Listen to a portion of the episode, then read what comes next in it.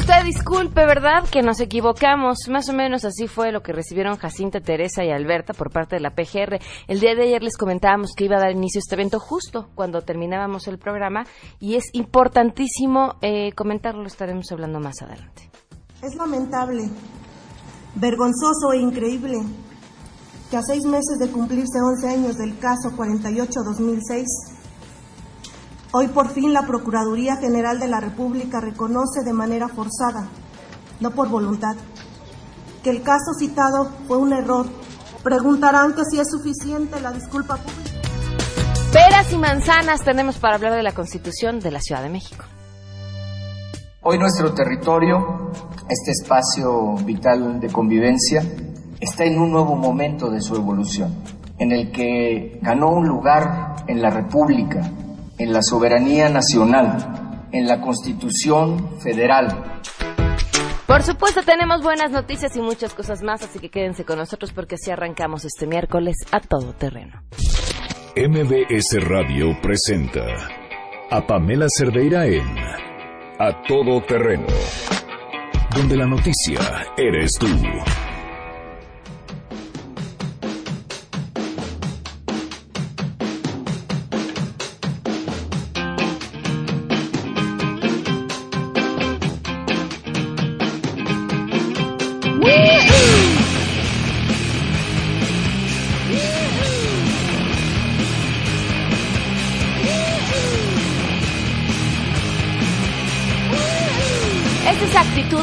cortesía de Janine para este miércoles. Bienvenidos, gracias por acompañarnos a todo terreno este miércoles 22 de febrero del 2017. 12 del día con 7 minutos. Soy Pamela Cerdeira. Los invito a que se queden aquí hasta la una de la tarde. Tenemos muchas cosas que comentar y, como saben, lo más importante siempre es lo que ustedes tengan que compartirnos. El teléfono en cabina 5166125, el número de WhatsApp 5533329585. Agradezco en Twitter también sus mensajes. Me encuentran como Pam Cerdeira y en Facebook también me encuentran como Pam Cerdeira. Les agradezco que nos envíen eh, mensajes e imágenes, lo que está pasando, lo que sucede en este día todo lo que nos quieran compartir. Muchísimas gracias, Noé Gerardo Ramírez, gracias eh, por acompañarnos y por escribirnos siempre. Vamos eh, de una vez con información. Saludo a mi compañera Angélica Meli.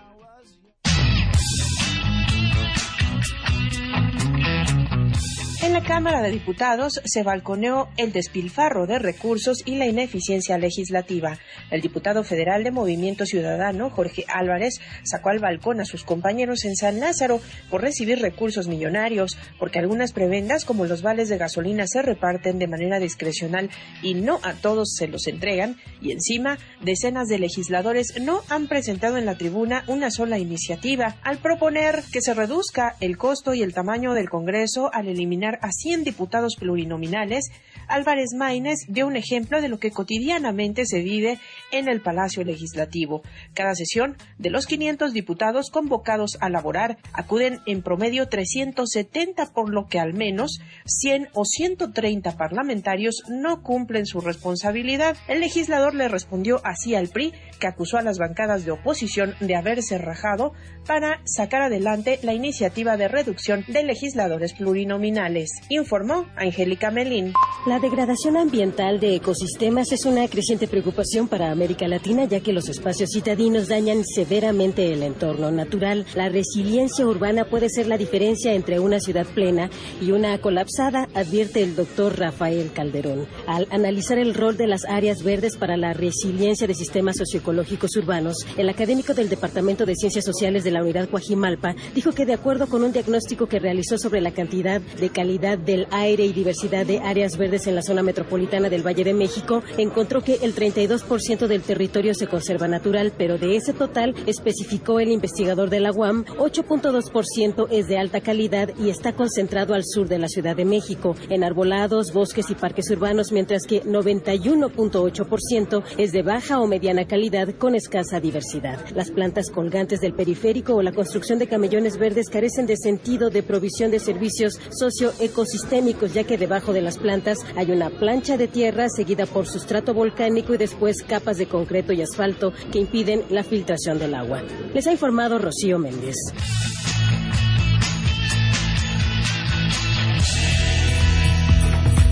Doce del día con 10 minutos. Me habían dicho que teníamos que empezar todos los días, ya casi es viernes. Pero si les hago eso desde el lunes, estoy segura de que me van a odiar. Saludos a Fidel Carlos Flores, a Elias Alonso, a Alan Rodríguez, muchísimas gracias por escribirnos desde temprano, Oscar Salas, Luis Celso, Bernardino Arroyo, muchísimas gracias. Vámonos con las buenas.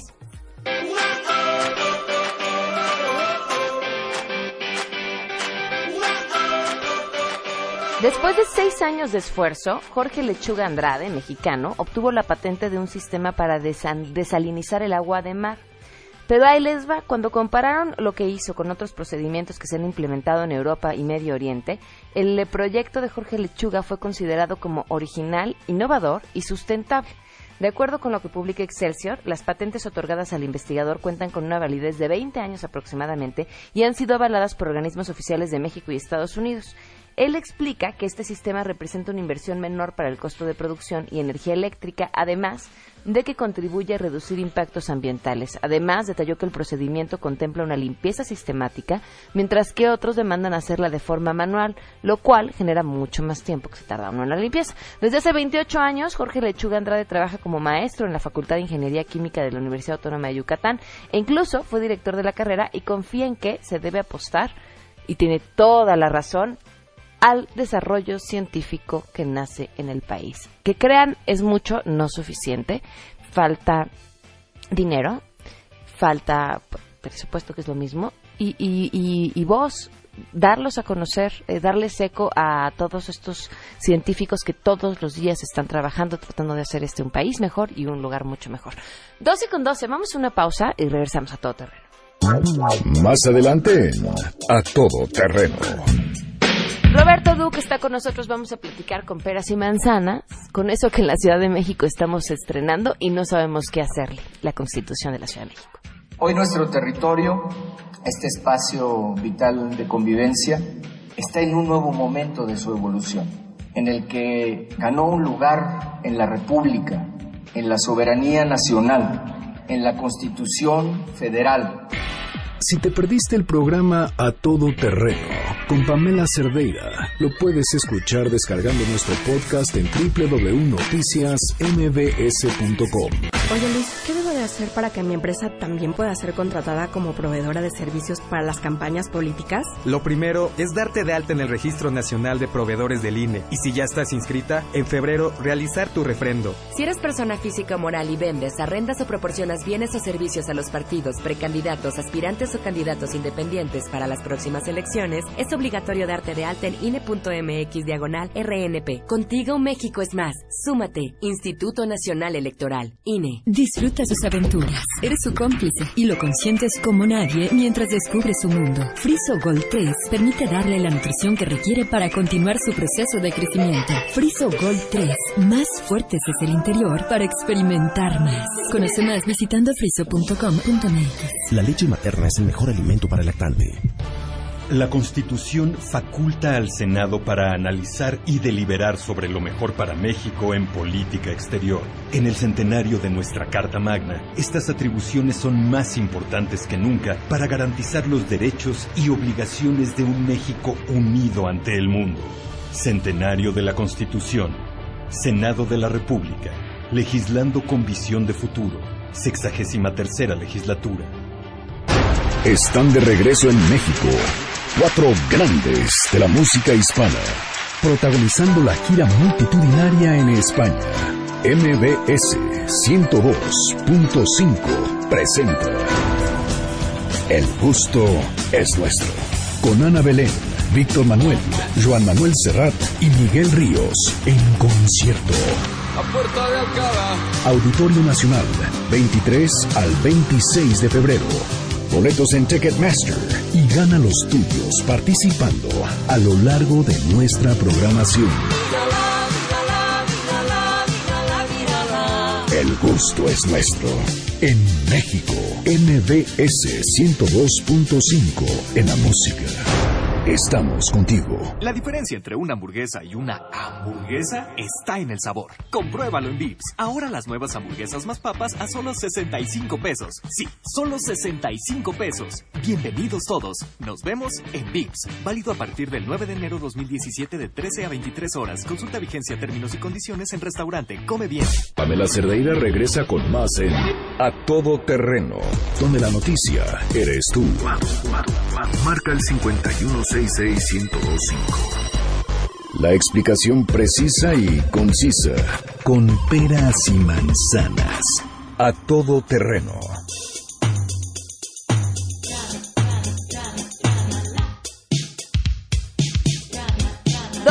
día con 16 minutos continuamos a todo terreno. Nos acompaña Roberto Duque, académico de la Facultad de Derecho de UNAM. Ya lo conocen ustedes, eh, constitucionalista. Y vamos a platicar con peras y manzanas de la Constitución de la Ciudad de México. Bienvenido, ¿cómo estás? Muchas gracias, Pamela. Gracias por la invitación. Gracias por estar con nosotros. Bueno, pues estrenamos y con bombo y platillo la nueva Constitución de la Ciudad de México. Y yo creo que lo que nos pasa a la mayoría de los capitalinos es, bueno, ahora no sabemos tampoco cómo nos llamamos, chilangos, digamos, ¿Y qué hacemos con ella? ¿Y qué tal está? ¿Cómo la ves? Híjole, Pamela, yo la verdad es que la veo, la veo muy mal. Eh, menos mal que el proyecto de Miguel Ángel Mancera, porque algún par por ahí de, disparates que tenía, ese proyecto se, se eliminaron, pero eh, sí es un texto al que le veo muchos defectos. Desde el punto de vista eh, jurídico, tiene pues, graves inconsistencias. ¿no? Es un documento hecho por políticos y que no se cuidó que tuviera pues los mínimos que debe tener una finalmente es una ley, ¿no? Una constitución es una ley suprema, la de la más alta jerarquía, pero no deja de ser una ley que pues que tiene que tener concreción. Las mejores constituciones del mundo, Pamela, destacan por su eh, eh, síntesis, por su claridad, y por decir las cosas en las menos palabras posibles, porque las constituciones tienen que ser generales. Entonces, eso no se cumple, es muy abigarrada, muy farragosa y tiene también, Pamela, un elemento propagandístico que se aprecia muy claramente que fue el que incorporó Miguel Ángel Mancera. Todo esto, recordemos, pues es una idea de, de Mancera, que tiene aspiraciones políticas, y aquí se ven muy claramente, ¿no? Por ejemplo, nada más del índice, ¿no? Uno ve cómo se llaman los títulos. Una constitución mínimamente seria, Pamela, te dice, por ejemplo, es el título de los derechos de seguridad jurídica, por ejemplo. Ah, no, acá te dicen ciudad segura. Luego, derechos pues, a la educación. Ah, no, el título se llama ciudad educadora y del conocimiento. Este, medio ambiente, eh, ciudad limpia, y así por el estilo, ¿no? Entonces, se ve que es un documento propagandístico con muchos adornos y de verdad que que no me gustan. No todo es malo, desde luego, en derechos humanos pues está al día de los tratados internacionales y demás, pero sí creo que es, pues por decirlo en, en dos palabras, muy defectuoso. Te comentaba sin tener conocimiento alguno sobre derecho, que cuando la leía me llamaba la atención lo específico que eran ciertos temas. Los derechos de las personas afrodescendientes, los derechos de las personas pelirrojas, de, Digo, eso ya lo inventé yo, pero, pero, era lo que faltaba. Decía, eh, no, no podríamos limitarnos a los derechos de las personas y por personas entender que somos todos y se acabó. Ahí el problema fue, Pamela, desde mi perspectiva, que eh, Mancera quiso quedar bien en el proyecto que presentó, pues con una serie de grupos. Por ejemplo, los jóvenes. Entonces se reunió con el IMJUVE, el Instituto de la Juventud, y les prometió que iba a permitirles votar a los 16 años. Esa es de las que no pasó al final, es decir, estaba en el proyecto de Mancera y al final no se no se aprobó. Que, ya en el Senado hay una iniciativa similar, está está el tema y a consideración. Eh, y cuando se apruebe a los 16, entonces ahora, ¿por qué no a los 14? Pues y por qué no a los 12? Pero bueno, el caso está en que los niños votan mejor que nosotros. puede ser. Eh, el, tema es aquí que se eh, fue como un costal de complacencias en, esos aspectos el proyecto de, Mancera. Eh, y una que acabas de mencionar, la de las personas afrodescendientes, por supuesto que tienen que gozar pues de todos los derechos y, no ser discriminados, desde luego.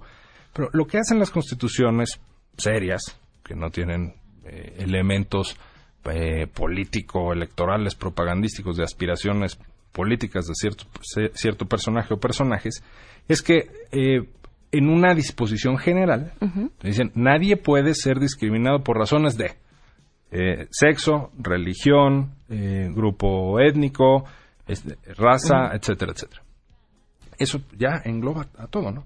Ah, no, aquí como quisieron ser específicos, en efecto, para, pues para congraciarse con ciertos grupos Fíjate, el proyecto de Mancera ni siquiera traía un apartado específico de eh, protección a los derechos de las mujeres, pero sí de los afrodescendientes, por ejemplo. Eh, al final ya le pusieron el de las mujeres, pero uno dice, ok, si nos vamos a ir, es, por supuesto es, es reiterativo y es eh, innecesario irte grupo por grupo. Pues hay unos que no están. Es que ese los es el no, problema cuando eres tan específico. Vas a dejar a mucha gente fuera. como a, por ejemplo a las personas de religión judía, que Ajá. igual que los afrodescendientes, pues tradicionalmente han sufrido discriminación tal. Entonces, eh, es otra, este punto que tocas es, es muy, muy ilustrativo, muy buen ejemplo también de cómo se las gastaron en la eh, maquilación de esta, de esta constitución. Ahora, viene un problema mayor, porque bien dicen que el diablo está en los detalles. Y es justamente para bajar esta constitución a la realidad que vienen las leyes secundarias y adaptarla y demás. Ahí, ¿cómo lo ves? Claro, la Asamblea tiene todo este año, 2017, la Asamblea Legislativa, que luego va a ser sustituida por la que llaman legislatura de la Ciudad de México, eh, para aprobar las leyes constitucionales, es decir, son como los, pues las leyes secundarias son como el brazo de una constitución, entonces se aprobarán este, este año. Eh, el, el punto que creo más importante es que muchas de las disposiciones de la Constitución, aunque estén ahí contenidas y aunque después se desarrollen, Pamela, en la legislación secundaria, eh, ¿cómo se van a cumplir? Es decir, lo más importante es si son alcanzables las cuestiones que vienen ahí, porque es un catálogo de buenos deseos. la, la Constitución muy claramente se puede, se puede ver. Entonces, por ejemplo, una de las disposiciones novedosas es eh, alcaldías digitales, eh, derecho a la tecnología. Y dice la Constitución que ahora eh, tendremos Internet gratuito en espacios públicos. Hombre, suena muy bien, pero que esté en la Constitución pues no va a garantizar que se haga. Hubiera sido una buena idea que hicieran un estudio del impacto, por ejemplo, presupuestal de una posible implementación, porque decirlo es muy fácil en una ley. Entonces, de la realidad a los hechos es en donde tal vez vayamos a, a encontrar que hay mucha retórica en este documento. Ahora, ¿cuál es el riesgo de llenar una constitución de buenos deseos? Porque hoy tenemos en el país eh, una constitución que si bien nos parece hermosa, eh, sabemos que en muchos casos es letra muerta. ¿Por qué? Porque no tenemos sistemas de justicia que funcionen, porque las autoridades están en el limbo, va, una serie de cosas. Y en esta que van haciendo, vemos que ya de entrada, por temas de presupuesto, va a ser prácticamente imposible de cumplir. No, no es eh, como darse un pie, un balazo en el pie aún antes de comenzar. Sin duda, de un balazo en el pie. Y yo no le veo tanto lo hermosa como está ahora Sí. a, a la constitución general, a la constitución del país. Eh, y fíjate, un dato que ya nos da, yo, yo siempre he creído, Pamela, que lo que mal empieza, mal acaba. Esto de la constitución de la Ciudad de México empezó extremadamente mal. O sea, fue una demanda de eh, un grupo político para darle una autonomía a la capital. Está bien dar la autonomía a la capital, pero el cambio de nombre ni siquiera hacía falta. Lleva ganando autonomía a la capital durante muchos años. Eh, ah, pero el cambio de nombre, pues necesitaban el cambio de logo, ¿no? CDMX, es el logo de Miguel Ángel Mancera. Entonces, es un caro cambio de logo esta, esta modificación. Es falso que sea eh, la capital ahora un estado, por primera vez. No es un estado, ni puede ser un estado en un federalismo la sede de los poderes. Que ya es entidad federativa. Falso, porque siempre ha sido entidad federativa. Entonces, la naturaleza jurídica, Pamela, de la capital no cambió. Cambió el nombre nada más y que ahora en lugar de un estatuto, pues hay una, una constitución. Fue tan eh, eh, desaseado el trabajo y tan descuidado el trabajo de los legisladores en la reforma de hace un año al 122 constitucional, que es el que de, de la Constitución General el que trae la cuestión de, de la Ciudad de México, que fíjate, si alguien se equivoca, digo, de quienes nos están escuchando seguramente nos hemos equivocado, eh, que seguimos diciendo DF, ¿no? ¿De dónde eres? Pues del DF. Ah, no, ya no se llama así. Bueno, pues hay una buena noticia, que se sigue llamando DF en algunos artículos de la Constitución mexicana, porque se les olvidó a los constituyentes, pero del todo el país, eh, en especial a los diputados federales y a los senadores, se les olvidó modificar siete menciones de, eh, dentro de la Constitución. Ahora mismo uno puede descargar la última versión de la Constitución. Sigue diciendo DF siete veces. Claro, le modificaron otras 50 o algo así, eh, que ya dice Ciudad de México. Pero ¿cómo es posible que teniendo ese- esos ejércitos de asesores, Pamela, se les olvide. O sea, hay que avisarles que ya hay un invento humano que se llama eh, buscador de palabras, ¿no? Es más, hasta buscar y reemplazar en los programas de, de la computadora, no fueron capaces de hacer eso. Bueno, eso es una cosa de forma, desde luego. Ya si vamos al fondo, pues ya ni te platico. Sabemos el engendro que fue, democráticamente hablando, el constituyente de la ciudad en su integración. Así que eh, creo que tuvo un muy mal inicio y, eh, y el desenlace, pues es un documento que sí deja muchísimo que desear. Por eso yo coincido con Silva Herzog Márquez, que dice que esta será recordada posiblemente como la, la ilegítima, la constitución ilegítima. ¿No rescatas absolutamente nada del documento? Sí, no, creo que sí tiene algunas cosas eh, rescatables, porque te digo, una constitución nueva que haya en cualquier parte del mundo, que las hay, ¿no? Un país que alcanza su independencia, un país que se fragmenta o que termina en una dictadura y hace una constitución, pues están al día en derechos humanos, ¿no? Los tratados internacionales van evolucionando. Entonces, en eso está en muchas cosas al día tiene también algún par de, innovaciones interesantes en el control de constitucionalidad, pero eh, son muchos más desde mi perspectiva los defectos que tiene este largo y farragoso documento. Ahora decías, el problema es que está hecho por políticos, pero es que siempre es así, ¿no? Bueno, está hecho con los afanes de políticos, ese es el problema.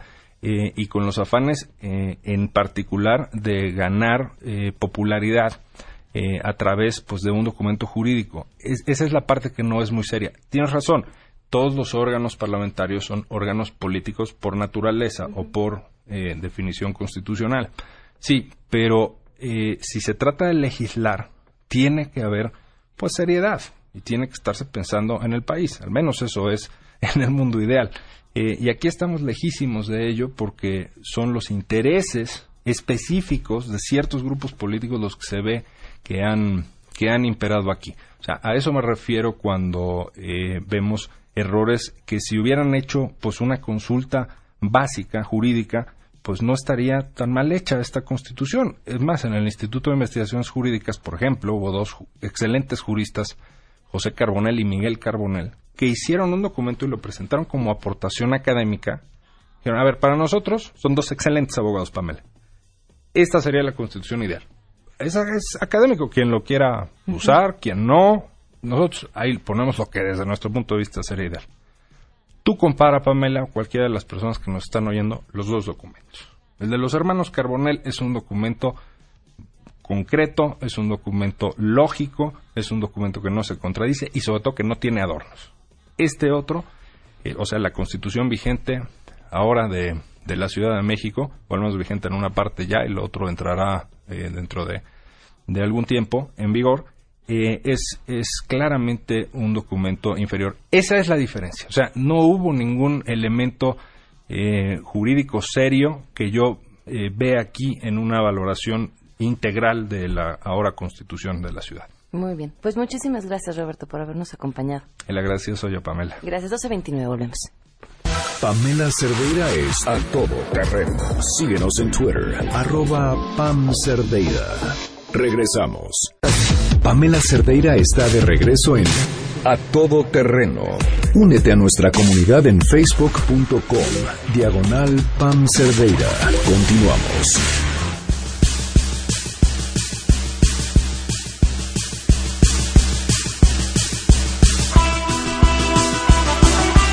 12 del día con 33 minutos, continuamos a todo terreno. Pareciera tema añejo cuando hablamos de la seguridad en el transporte público y me refiero a, específicamente a la de las mujeres. Y, no es la seguridad contra el que te va a robar la cartera o el que, porque eso pues todos podríamos ser víctimas. Contra el que te va a dar una nalgada, eh, contra el que te quiere manosear, el que quiere pegarse de más, el que te vio lascivamente. En fin, esto que, les digo sonaría añejo y a cantaleta todos los días es el día a día de todas las mujeres en esta ciudad. Y lo tenemos eh, tan arraigado que creemos que es parte de nuestra cultura. Es más, creemos que así es siempre y en todos lados. Y nos sorprendería ver que hay países donde una mujer puede salir a la calle con la minifalda más corta y el escote más grande que se puedan imaginar y ni siquiera voltearán a verla. De verdad, ni siquiera voltearán a verla. Eso es el respeto. así funciona, donde uno puede salir a la calle como se le dé la gana y no sea eso excusa para que te volteen a ver como si te quisieran comer porque no desayunaron. Bueno, les platico todo esto para... ¿No desayunaste o qué? ya se ríe Neto. Bueno, aunque no desayunes Neto.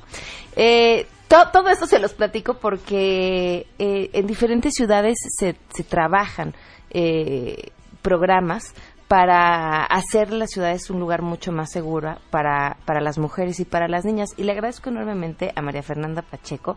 Ella es eh, presidenta de la Unidad Patronato Municipal San José. Gracias por estar con nosotros. Muchísimas gracias. Para mí un gran honor el espacio. Y bueno, tal cual como comentabas eh, del desayuno, eso básicamente es porque justamente está naturalizada la violencia. Consideramos como un comportamiento normal que existan estos casos de violencia, acoso, no solo en el transporte público, sino en el espacio espacio público en general. Debemos romper esos paradigmas, asumir que no es normal un acoso desde una tocada, una mirada incómoda o simplemente sentirnos abusadas. Por eso, en Quito, eh, representamos el municipio de Quito. Mi esposo es el alcalde de Quito y por eso nos ha asignado de alguna manera esta responsabilidad. Y como mujeres, yo creo que tenemos un gran compromiso de generarle una ciudad con igualdad de condiciones a nuestros hijos. Eh, yo siempre doy el ejemplo, yo tengo dos hijas mujeres y un hijo hombre y sinceramente uno de mis grandes sueños es que ellas a futuro se enfrenten a un mundo con igualdad de oportunidades y de restricciones, ambas. No queremos un mundo más fácil tampoco, queremos una igualdad, una igualdad de condiciones y existen bastantes estudios que correlacionan directamente el desarrollo de las ciudades con la oportunidad que tienen las mujeres. Las mujeres formamos parte del 50% de la gran mayoría de las ciudades, por lo tanto tenemos que podernos desplazar libremente. No solo es miradas incómodas, sino va contra temas de libertad. Eh, todas las constituciones, en su primer artículo, todas las constituciones del mundo hablan de la libertad de desplazamiento y de la igualdad de los seres humanos que conviven. Y nosotros lo que queremos es que esa igualdad se sienta en las horas de desplazamiento. Por ejemplo, en nuestro caso en Quito, después de las seis de la tarde, las mujeres ya restringen a dónde desplazarse por la hora. Eso va en contra de su libertad, evidentemente, y buscan ser acompañadas por alguien. No se atreven a moverse solas por justamente el miedo a ser acosadas o inclusive a ser abusadas sexualmente en el espacio público. Entonces es un programa que a veces, como tú muy bien dices, se puede sonar a cantaleta, pero no es cantaleta. Es un tema de que debemos trabajar constantemente, generar igualdad de condiciones y sobre todo desnaturalizar las cosas que subimos como normales. Ahora, ¿qué es lo que llevan haciendo seis años para trabajar sobre Bueno, el programa Ciudades Seguras para Mujeres y De ONU Mujeres está siendo implementado en la ciudad de Quito justo con la intención de concientizar primero qué es violencia. Tenemos indicadores, durante dos años generamos línea base estadística clara que nos brinda que el 82% de las mujeres que usan el transporte público en Quito considera haber sido vulnerada física o psicológicamente. Todo ese levantamiento de información nos permitió generar, por ejemplo, eh, una estrategia de concientización, una campaña en el transporte público sobre qué es violencia, pero no enfocada solo a mujeres, porque lamentablemente este tema a veces solo lo hablamos entre las mujeres, sino enfocados a los hombres, que ellos son parte del cambio, que así como son, pueden ser un acosador, son padres, son hijos, son esposos y deben garantizar respeto. También estamos desarrollando, trabajando eh, con una plataforma de denuncias móvil para que justamente la persona que sufre un caso de acoso no tenga que acercarse, sino directamente desde su celular haga la denuncia que incorpora este espacio la sanción social. Es muy importante que rompamos la, situación de naturalizarlo y que informemos que cuando una mujer está sufriendo acoso, los que están en el entorno deben ser actores fundamentales, condenarlo y comenzar un proceso de sanción social. No creemos que la sanción debe ser el principio del desarrollo de una ciudad, sino la conciencia y por eso estamos trabajando también en la construcción del metro de Quito con enfoque de género. Dentro de esta propuesta estamos por lo menos visibilizando que las mujeres y los hombres usan el transporte público distinto. ¿Por qué? Una mujer sale en la mañana, va a su trabajo, regresa, busca al hijo en una clase, regresa, tiene que pasar por casa de su madre y comprarle algo. El patrón de uso es totalmente distinto y en el diseño de la construcción de Metro de Quito tienen que incorporarse estos principios para garantizar seguridad y sobre todo garantizar espacios de convivencia. ¿Cómo? ¿Qué cambia en el diseño para Es importante, por ejemplo, el patrón de uso y los volúmenes de uso, garantizar seguridad seguridad, garantizar iluminación, garantizar que las mujeres, por ejemplo, tengan acceso a guarderías cercanas, a espacios de centros de desarrollo infantil cercanos a las estaciones de metro, mm. para que en su, en su acercamiento al transporte público puedan dejar a su hijo. También hemos incorporado, por ejemplo, en las centralidades de la construcción de Metro de Quito, eh, el centros para atención a adultos mayores, que cuando una madre tiene no solo la responsabilidad de cuidar a sus hijos, sino inclusive a sus padres, tenga donde dejar a, a las mujeres. Otra cosa que hemos incorporado y es fundamental es la paridad en los puestos de trabajo en la construcción de Metro de Quito. Cuando se ven las paridades, cuántas mujeres trabajan y cuántos hombres trabajan, se, se, suele ver por totales en compañías. Entonces, cuando entras en el detalle de ver cuántas mujeres trabajas, te das cuenta que trabajan en puestos administrativos, en puestos de limpieza o en puestos generalmente de menor jerarquía. Acá lo que queremos es generar paridad en puestos estratégicos de decisión. Estamos trabajando con la constructora de Metro de Quito para que justamente en los puestos más importantes exista paridad de hombres y mujeres. El metro de Quito se está construyendo con tres tuneladoras que van, como saben, por debajo de la tierra construyendo y una de ellas va a ser responsabilidad de una mujer, eh, justo para romper ese paradigma de que como lamentablemente escuchamos, las mujeres no saben manejar o las mujeres no pueden tener esa responsabilidad, ese tipo de comportamientos son los que tenemos que generar, fomentar la inclusión de las mujeres. Evidentemente hay mecanismos un poco más fuertes como las cuotas, como existe, por ejemplo, en, en la política, que hay cuotas para hombres y mujeres. Nosotros creemos en fomentarlo, en generar una ciudad con igualdad de condiciones porque tenemos la capacidad y las destrezas desarrolladas para lograrlo. Qué interesante. Ahora fíjense, hay un punto aquí que, no se nos debe olvidar. El, al decir, vamos a poner guarderías cerca de las estaciones del metro, vamos a poner centros para atender al, adulto mayor, no se está beneficiando solo a las mujeres. Sí, sin duda, seríamos las principales beneficiadas. Bueno, las mujeres de Quito. Pero, pero también estás beneficiando a los hombres automáticamente. Totalmente, y eso es lo que el principio de nuestra campaña de nuevas masculinidades justamente viene por ahí, de que nos demos cuenta que los principales, eh, el principal beneficio de esta igualdad de condiciones no viene hacia un segmento de la población. No creemos en sectarismos, no creemos en discusiones eh, o en dicotomías de hombres-mujeres, creemos en generar espacios con igualdad de condiciones, igualdad de oportunidades, porque además eso impacta en el desarrollo económico de la ciudad. Los países con mayor espacio de igualdad de género son aquellos países que mejor desarrollo económico presentan. Ahora decías, eh, creemos que cuando un hombre hace algo en contra de, mujer, de una mujer, eh, la, la sanción social o el rechazo social ¿Cómo sería o cómo lo visualizan? ahí hay dos ramas. Nosotros tenemos protocolos de actuación para la Policía Metropolitana, que es la Policía del Espacio Público en el Distrito Metropolitano de Quito, y también para los conductores y los recolectores de todas las líneas de transporte. Eh, es importante que, nos, que sepamos que esta denuncia no se va a quedar en el aire, que se cumplen protocolos de seguimiento de acuerdo, evidentemente, a la magnitud de la denuncia, donde inclusive caen la Fiscalía y las distintas instancias legales. En el caso de la sanción social y del entorno, es desnaturalizado naturalizarlo, saber que una mirada incómoda, que un piropo indecente definitivamente es violencia y que debemos romper estos círculos de, situaciones, que, empecemos a concientizar. En Quito se desarrolló una estadística que, a nosotros nos impresionó. Cuando veíamos los casos de violencia contra la mujer en el espacio público, nos dimos cuenta que había mayor eh, realidad que percepción, es decir, era más alta en 13 puntos de diferencia la la realidad de la violencia que, la percepción. Esos 13 puntos de, de, diferencia lo que nos relataron es que está naturalizada, que las mujeres ven como normal porque han crecido en hogares donde la violencia era recurrente, que la violencia está, por ejemplo, eh, eh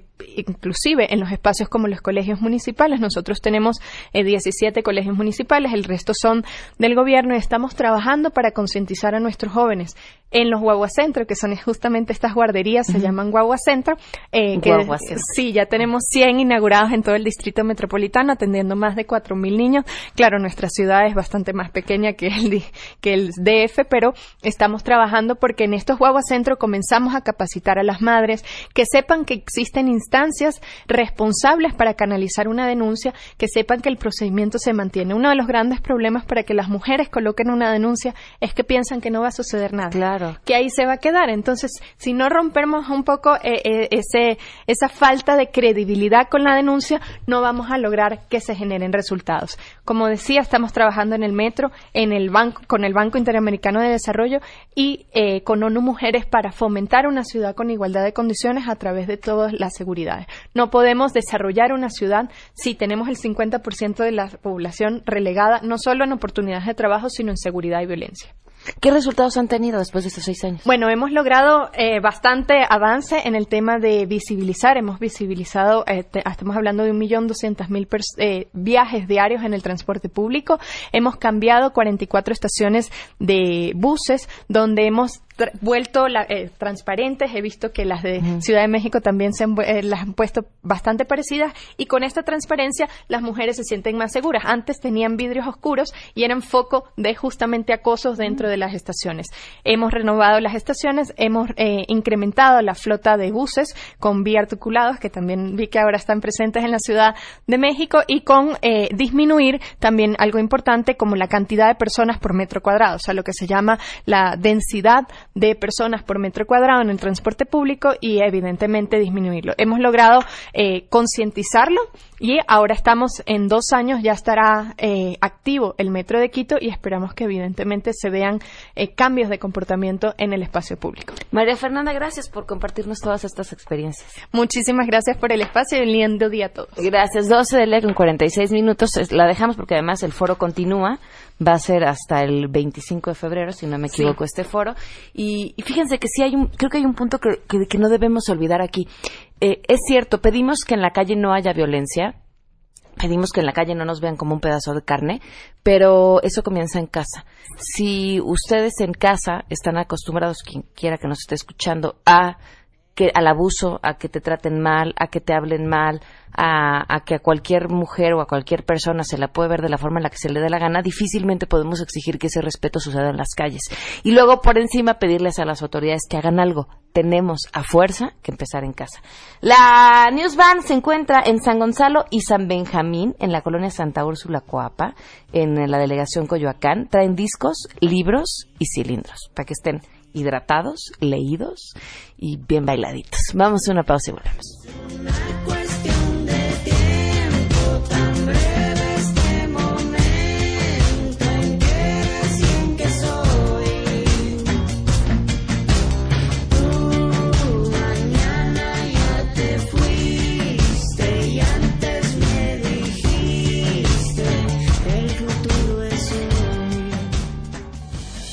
Si tienes un caso para compartir, escribe a todoterreno.mbs.com.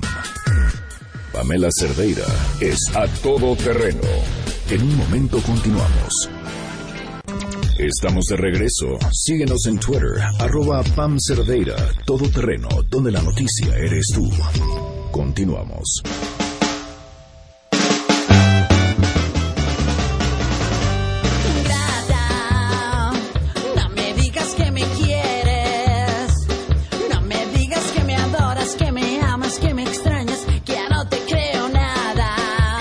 Óiganla, óiganla bien porque puede ser que ya no la vuelvan a escuchar o que la escuchen con una letra distinta. Pues sí, así más o menos es lo que dice Rubén Albarán, Albarrán, eh, vocalista de Café Tacuba, que es momento de repensar si van a seguir tocando esta canción o si le cambian la letra. porque justamente por creer que promueve eh, la violencia en contra de las mujeres y que bueno de ninguna manera están interesados en apoyar eso. Mucha gente que dice, puede decir que es solo una canción pero las canciones son la cultura y esa cultura es la que hace que ciertas personas se sientan con el poder de agredir de hacer daño de lo que sea. Pues miren un poquito de la mano con lo que estábamos platicando que sucede en el transporte público. Más información eh, como esta nota y otras tantas más la pueden encontrar en la página de noticiasmbs.com ahí se meten y van a encontrar información interesante. Además de que pueden descargar los podcasts de este programa, también pueden descargarlos en iTunes, pueden eh, escucharnos también y ver eh, la webcam, todo desde la página de noticiasmbs.com. Platicábamos el día de ayer, híjole, miren, parecemos monotemáticos, siguiendo en el tema de la violencia contra las mujeres. eh, está yo creo que acentuada porque si hay un eh, grupo que es todavía más vulnerable no solo por el tema del género, sino también por el origen, son las mujeres indígenas. Y lo que sucedió de ayer, ayer, día de ayer, no tiene precedentes. Eh, la PGR ofreció disculpas a estas tres mujeres que fueron encarceladas, tres mujeres indígenas acusadas de secuestrar a seis agentes federales. Y es que la mera acusación, pronunciar la acusación, es ridículo. Eh, todavía más pensar que pasaron eh, mucho tiempo detenidas por estas acusaciones sin fundamento alguno. Mi compañero David Rodríguez tiene la información de lo que sucedió el día de ayer. David, te escuchamos. Hola Pamela, muy buenas tardes para ti y para todo el auditorio. Y como bien comentas, después de 11 años de haber sido liberadas por el presunto secuestro de seis policías de la extinta Agencia Federal de Investigación, Teresa González Cornelio, Jacinta Francisco Marcel y Alberto Alcántara Juan, recibieron una disculpa pública del titular de la Procuraduría General de la República, Raúl Cervantes en el marco de la ceremonia para la reparación del daño y una disculpa pública para estas tres mujeres ñañú que fueron encarceladas por tres años, el procurador aceptó que rebasaron los límites legales en el operativo que realizó la extinta AFI en Ixtitlán, Querétaro. Escuchemos al procurador. La PGR incurrió en una actividad indebida y generó con ello una afectación a su honor, a su propia imagen y a la represión generada en su comunidad respecto de ustedes. Por ello, sirva este acto para ofrecerles públicamente una disculpa en español y en ñaño como medio de reparación del daño. Ante un auditorio Jaime Torres Bodet lleno, el procurador estuvo acompañado por el comisionado nacional de seguridad Renato Sales Heredia, el expresidente del PRI nacional Mario Fabio Beltrones, el comisionado nacional de derechos humanos Luis Raúl González Pérez, así como el representante en México del comisionado de la ONU, Jan Harab, entre otras personalidades. También eh, expresó que esta es la primera ocasión en que una dependencia de justicia federal ofrece disculpas y reparación del daño para aquellas víctimas que han sido encarceladas por delitos que no cometieron. Nuevamente escuchemos al procurador. Considerando la petición de Alberta, Teresa y Jacinta de desarrollar en dos momentos el acto que hoy nos congrega, en este primer momento y en mi carácter de titular de la Procuraduría General de la República, ante ustedes, Alberta Alcántara Juan y Teresa González Cornelio, Reconozco públicamente su inocencia respecto de los delitos que se les atribuyeron y por los que de forma injusta fueron privadas de su libertad. En plena observancia a su demanda, sirva este acto para ofrecerle Jacinta Francisco Marcial una disculpa pública por haber sido sujeto a un proceso penal por delitos que no se acreditaron tal y como lo ordenó el Tribunal Federal de Justicia Fiscal y Administrativa. Con este evento, Pamela, se cierra el capítulo en donde estas tres mujeres indígenas eh, habían sido encarceladas y habían recibido también, bueno, un daño moral y también a su persona por este delito que no habían cometido. Pamela, hasta aquí mi reporte. Muchísimas gracias. Hasta luego. Hasta luego, 12 del día con 55 minutos. Oigan, y hay otro tema que había compartido en un video, pero no lo había platicado aquí y creo que es bien importante. En este asunto en contra de pues no en contra de Trump, pero ante Trump, ante lo que sucede con Trump, ante esta necesidad que eh, parecemos tener todos de pensar, uno, ¿qué hacemos por el país? Y estas ganas de boicot, porque por el la venganza se siente, ¿no? Las ganas de decir, uy, y ahora nosotros, eh, ¿cómo pagamos el desamor? Eh, hay, un, hay un tema que pareciera haberse nocido y que creo que los datos hablan por sí solos y es importante compartirlos. Eh, me preguntaba eh, sobre el turismo de Estados Unidos y cuánto representa México ante el turismo de Estados Unidos. Les voy a compartir algunos datos. en el enero del 2016, el top 20 de países eh, que ingresaron turistas a Estados Unidos, en primer lugar se encuentra México, con 1.509.000 turistas. En segundo lugar se encuentra Canadá, con 1.356.000. Y de ahí para abajo eh, nada más para que vean la, diferencia entre Canadá y México y lo que representan el resto de los países donde se encuentran los siguientes cinco son eh, China, Japón, Reino Unido, Brasil y Corea del Sur. Eh, de China son 291 mil personas, ya poquitito. Nada más entre Canadá y México representan el 52% del turismo de Estados Unidos. México solito representa el 27% del turismo de Estados Unidos. ¿A cuánto equivale eso en dinero? Al mes, eh, los mexicanos eh, somos responsables del 29.7% del ingreso económico por turismo en Estados Unidos. Estamos hablando, esta cifra es de noviembre del 2015, de 3.267 millones de dólares.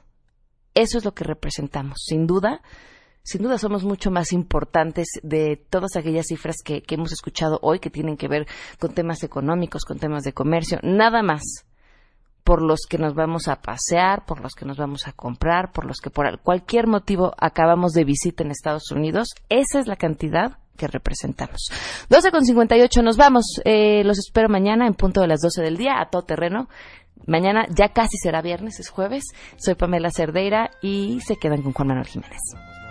Ay, finge que no te gustó. Dame una mirada y luego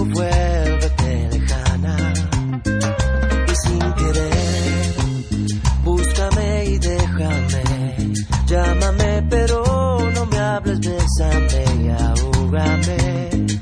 Amárrame.